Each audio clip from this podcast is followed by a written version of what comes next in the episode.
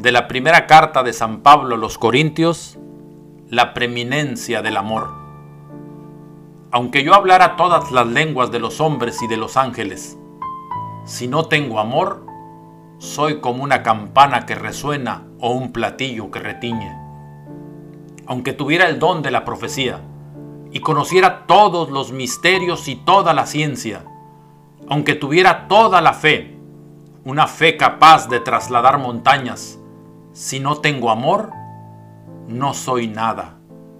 Aunque repartiera todos mis bienes para alimentar a los pobres y entregara mi cuerpo a las llamas, si no tengo amor, no me sirve para nada.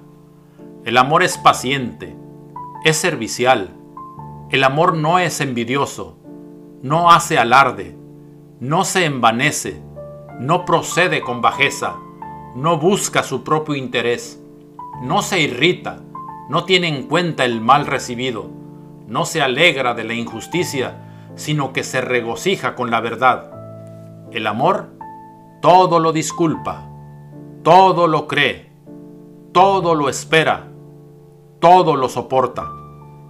El amor no pasará jamás. Las profecías acabarán, el don de lenguas terminará, la ciencia desaparecerá, porque nuestra ciencia es imperfecta y nuestras profecías limitadas. Cuando llegue lo que es perfecto, cesará lo que es imperfecto. Mientras yo era un niño, hablaba como un niño, sentía como un niño, razonaba como un niño. Pero cuando me hice hombre, dejé a un lado las cosas de niño. Ahora vemos como en un espejo confusamente. Después veremos cara a cara. Ahora conozco todo imperfectamente. Después conoceré como Dios me conoce a mí.